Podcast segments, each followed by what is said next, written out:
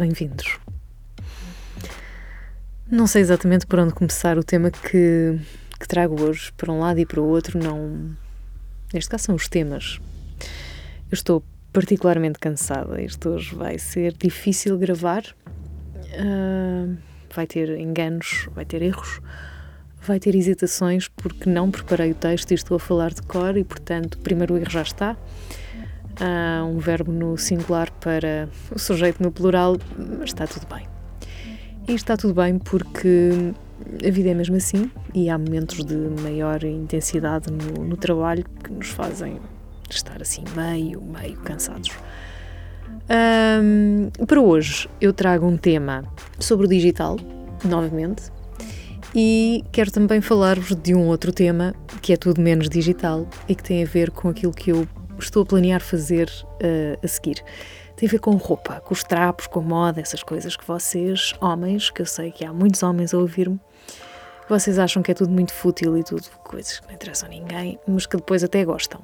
E eu acho que vocês vão gostar disto porque uh, não é uma nova versão urbanista nem nada que se pareça, não. É mesmo um podcast feito em parceria com, com um evento que eu gosto muito, chamado Mind the Switch, que é um evento de trocas de roupa e que no fundo me ajudou a pensar eh, naquilo que eu quero para mim. E como vocês todos estão aqui muito por isto do que eu quero para mim, esta inspiração, obrigada por isso, obrigada. fico mesmo grata por sentir que inspiro alguém. Isso dá-me uma responsabilidade enorme eu penso, como assim? Eu não estou a perceber. Mas, mas acontece e depois as pessoas cruzam-se comigo na rua e recordam-me coisas que eu disse ou que eu fiz ou que eu escrevi e eu penso que afinal isto é muito mais importante do que aquilo que parece. E então, de um lado, vamos ter aqui a questão uh, da sustentabilidade e a questão da moda, da segunda mão, do pre-loved, que tá, é muito mais charmoso dizer pre-loved do que dizer que é roupa em segunda mão, das peças, das, das coisas que usamos e que se calhar não temos de comprar novas.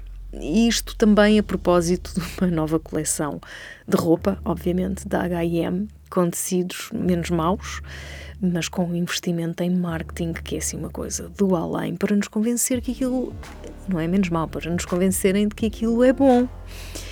E este dinheiro todo que gastaram poderia servir para melhorar as condições de produção e até para pagar aos trabalhadores, não é? Aquele pessoal que ganha um tostão para fazer 10 t-shirts.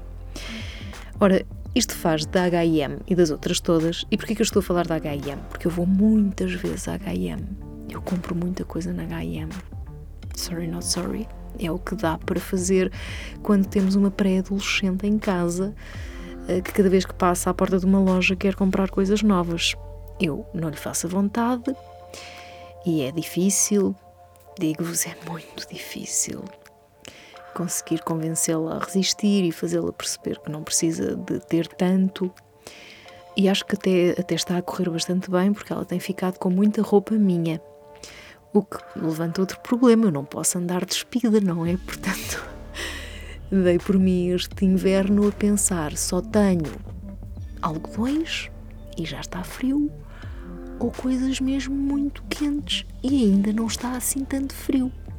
Tenho andado assim entre o vai, não vai para comprar eh, e tenho estado a hesitar. Portanto, voltando adiante, voltando à HM, e a razão pela qual eu vou muitas vezes à HM tem a ver com o facto de precisar de comprar roupa para, para a minha filha, porque deixa de se servir, porque se estraga, uh, e saber que estas empresas não são uh, parte da solução, como muitas vezes se apresentam, mas parte do problema.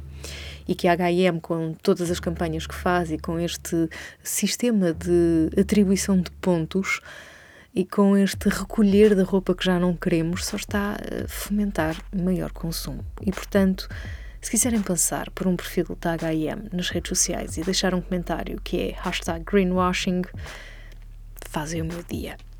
Portanto, vamos então ao texto desta semana, que começa assim. E se um dia a internet explodir? Há dias conversava com uma amiga que me falava na possibilidade da internet explodir. Ela leu um artigo no New York Post sobre um potencial apocalipse que me fez pensar uma vez mais sobre a nossa dependência em relação à internet.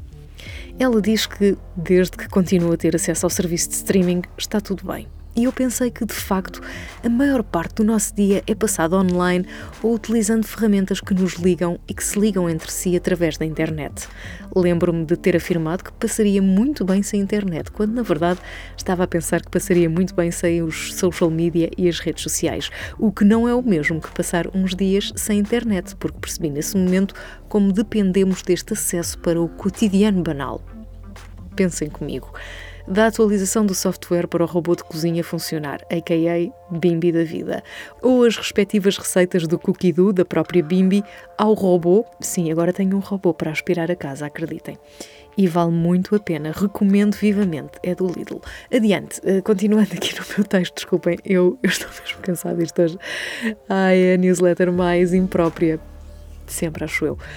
Um, estava eu a falar de dispositivos que temos em casa que funcionam em rede e ligados à rede, da mesma forma que, quando saímos de casa, ferramentas como os mapas ou aplicações com informação sobre o trânsito, transportes ou para chamar um veículo para nos transportar. Eu no texto eu não queria falar em, em marcas, mas aqui vou fazê-lo. Portanto, tudo aquilo que nós fazemos, ou seja, desde ligar a Bimbi, ligar o robô uh, para aspirar, não sei qual é a marca, não me lembro, uh, chamar um Uber, usar o Google Maps ou qualquer outra coisa, tudo isto está ligado à rede. Há uns dias, a minha filha uh, rebentou-me com o pacote de dados. Nós mudámos de casa há, há, relativamente pouco tempo e nesta coisa do muda, não muda, internet, não internet, obviamente que eu usei mais dados no, no smartphone do que é habitual. E já mesmo a chegar ao fim do mês, mesmo, mesmo a chegar ao fim do mês, ela não tem mais nada. Vai e usa os meus dados badum, acabaram-se os dados. Ela fê-lo sem maldade e sem pensar, usando sem noção o que nós aprendemos a ter, a ter de poupar para ter dados de reserva para quando for mesmo necessário, que era o que eu estava a fazer com os poucos dados que me restavam. A ubiquidade da rede, ou seja, os miúdos hoje saem de casa e ligam-se no centro comercial, ligam-se nas lojas, ligam-se nos transportes ou até na escola, a par com pacotes de dados cada vez maiores e com maior velocidade, elimina esta percepção do consumo. Longe vão os tempos em que dávamos um toque para anunciar a nossa presença. Ou seja, quando chegar à tua casa, dou-te um toque e a pessoa descia. Não era preciso mais nada. Também contabilizávamos nessa altura com muita cautela as SMS que enviávamos para chegarmos ao final do mês com dados. As chamadas tinham um custo, as SMS também. Nós preocupávamos-nos em gerir os dados que tínhamos. Quando chegaram os dados móveis para acesso à internet, nós procurávamos poupar esses mesmos dados para os podermos usar quando realmente deles necessitássemos. E foi então que eu comecei a pensar: mas por que razão isto mudou e por que é que o acesso se tornou omnipresente, integrando o nosso dia a dia como parte desse mesmo dia? Por que razão os tarifários deixaram de ter carregamentos obrigatórios, passaram a ser pensados para o consumo multimédia com acesso à televisão e a vídeos nos telemóveis? O que é que nos levou do 1G ao 5G? Precisamos mesmo de telefones que, além de efetuar chamadas, podem ser computadores de bolso? Provavelmente não. Provavelmente não, mas estamos de tal forma habituados a este contexto, e é um contexto que foi gradualmente progredindo, que já não sabemos viver de outra forma. Como o 1G, o 5G é um padrão de comunicação para redes móveis de banda larga com acréscimo de velocidade e qualidade da comunicação. Precisamos mesmo de mais. As empresas de telecomunicações já começaram as campanhas afirmando que o 5G nos vai ligar de formas nunca antes imaginadas, quando, na verdade, é apenas um protocolo de comunicação ainda mais fiável e rápido que permite que todos os dispositivos se liguem entre si. Aumenta a instantaneidade e é um sistema inteligente que permite a ligação sempre estável. Porquê tudo isto? Porque é sempre mais, mais, mais, mais velocidade, mais dispositivos ligados, mais opções de ligação, mais, mais dispositivos, novos dispositivos, numa lógica que acrescenta sempre mais alguma coisa à nossa vida, deixando de fora o que é mais importante nesta ligação. A ligação entre as pessoas, para a qual a tecnologia é apenas um suporte e nunca o elemento que estabelece a ligação. Foi bonito, não foi? mais consumo, mais estatuto, mais alguma coisa que nem sabemos explicar e que na verdade não precisamos, porque é também mais nocivo para o planeta. Tcharam! Voltando ao streaming, que a minha amiga não dispensaria, a própria Netflix divulgou que 50% das emissões de carbono da empresa resultam da produção de filmes e séries. Todos os serviços que usamos têm impacto no meio ambiente. Assistir a um filme sentado no sofá também. Como data centers. Conhecem? O armazenamento de dados, os conteúdos Netflix, YouTube, Spotify ou redes sociais têm que estar em algum lado, não? Estão armazenados online para serem acessíveis em qualquer parte do mundo. E isto faz com que os centros de processamento de dados consumam muita energia. Por consequência, que sejam potenciais emissores de gases poluentes, dependendo, obviamente, do tipo de fonte energética que é usada em cada país.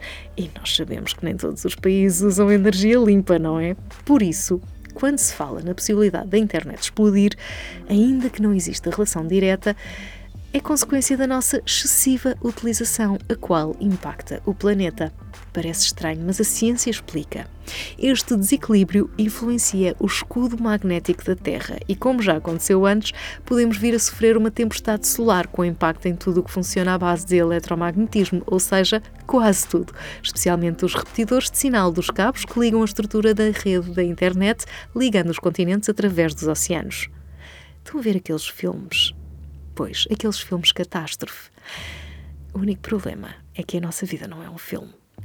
Isto é confuso, talvez seja um pouco, mas faz muito sentido porque quase, mesmo quase tudo depende de ligações elétricas e a eletricidade é um fluxo de carga elétrica, de onde suscetível de ser alterada através de eletromagnetismo. Voltamos ao Sol e ao Sistema Solar. E se um dia a internet explodir? E até para a semana.